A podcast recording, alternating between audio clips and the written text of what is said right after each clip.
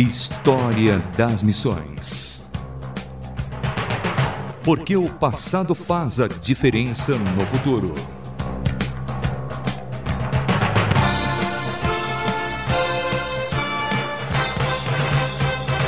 Olá, sou Samuel Matos em mais um História das Missões. Conheceremos hoje a vida e obra de um dos autores clássicos da literatura cristã. É o autor de O Peregrino.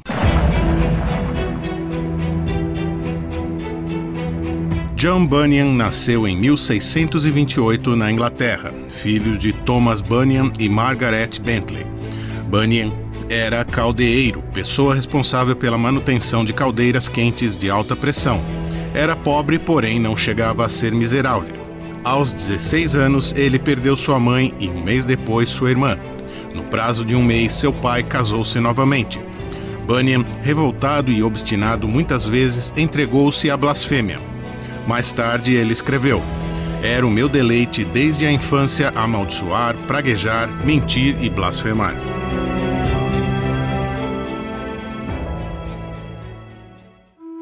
Aos 19 anos, após servir ao exército por três anos, em certa ocasião ouviu um sermão sobre o Dia do Senhor.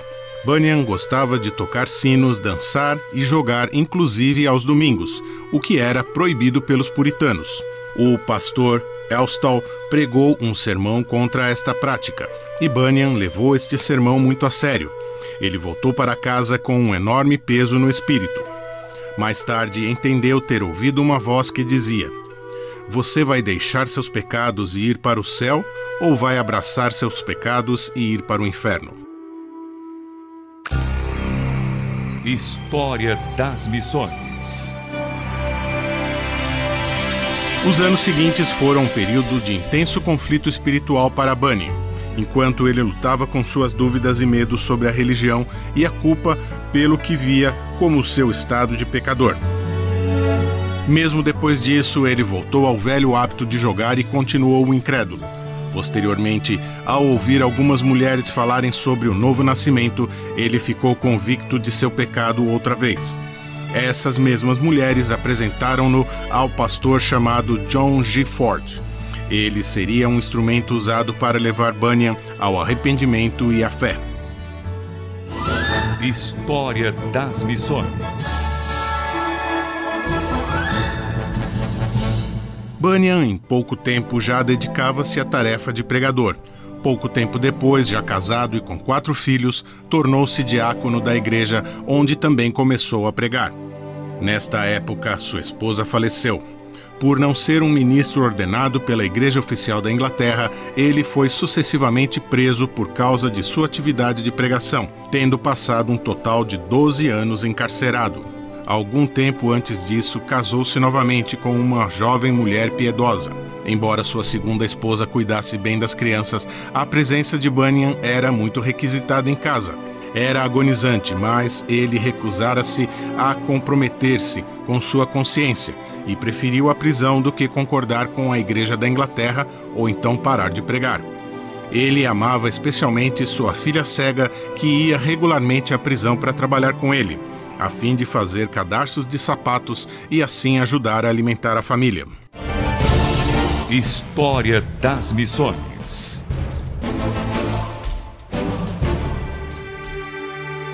Na prisão, Bunyan escreveu muitas de suas melhores obras. Sua biblioteca na prisão consistia somente de uma Bíblia e uma concordância bíblica.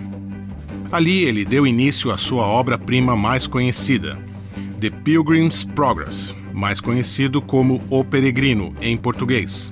Uma obra magistral e best-seller que se tornou o livro cristão mais lido de todos os tempos, perdendo apenas para a Bíblia.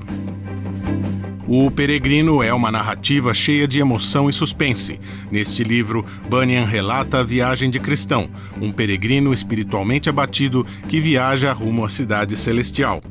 No decorrer da aventura, ele se encontra com personagens de carne e osso, mas que possuem nomes alegóricos, tais como Evangelista, Adulação, Malícia, Apolion e Vigilância passa por lugares sombrios e medonhos, como o desfiladeiro do desespero, o pântano da desconfiança, a feira das vaidades e o rio da morte.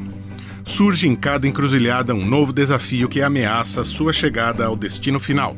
O enredo mescla-se à interpretação simbólica e o resultado é uma incrível experiência literária e espiritual. O Peregrino tornou-se a maior obra de ficção na história do cristianismo. Para milhões de leitores, a história de cristão serve como supremo modelo de perseverança. Bunyan continuava sua saga de pregação e encarceramento, mas, através da influência e intervenção de Joe Owen, Bunyan foi libertado diversas outras vezes da prisão. Uma extraordinária unção acompanhava a pregação de John Bunyan, o qual, dentre todos, era o mais imaginativo, eloquente e atrativo pregador de seu tempo. Seu uso de alegorias era único. Em certa ocasião, em visita à capital Londres, sua pregação atraiu milhares.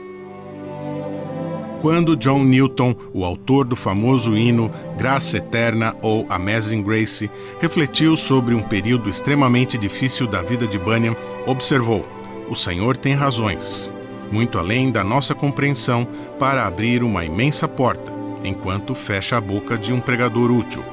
John Bunyan não teria realizado metade do bem que fez se tivesse continuado a pregar em Bedford em vez de ficar calado na prisão desta cidade por 12 anos.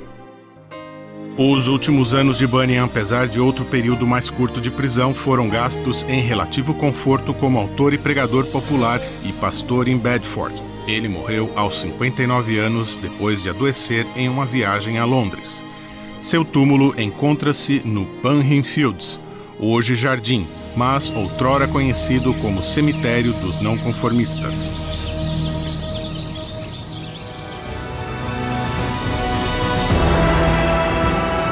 Encerramos assim mais um História das Missões. Sou Samuel Matos na redação e locução. Direção André Castilho.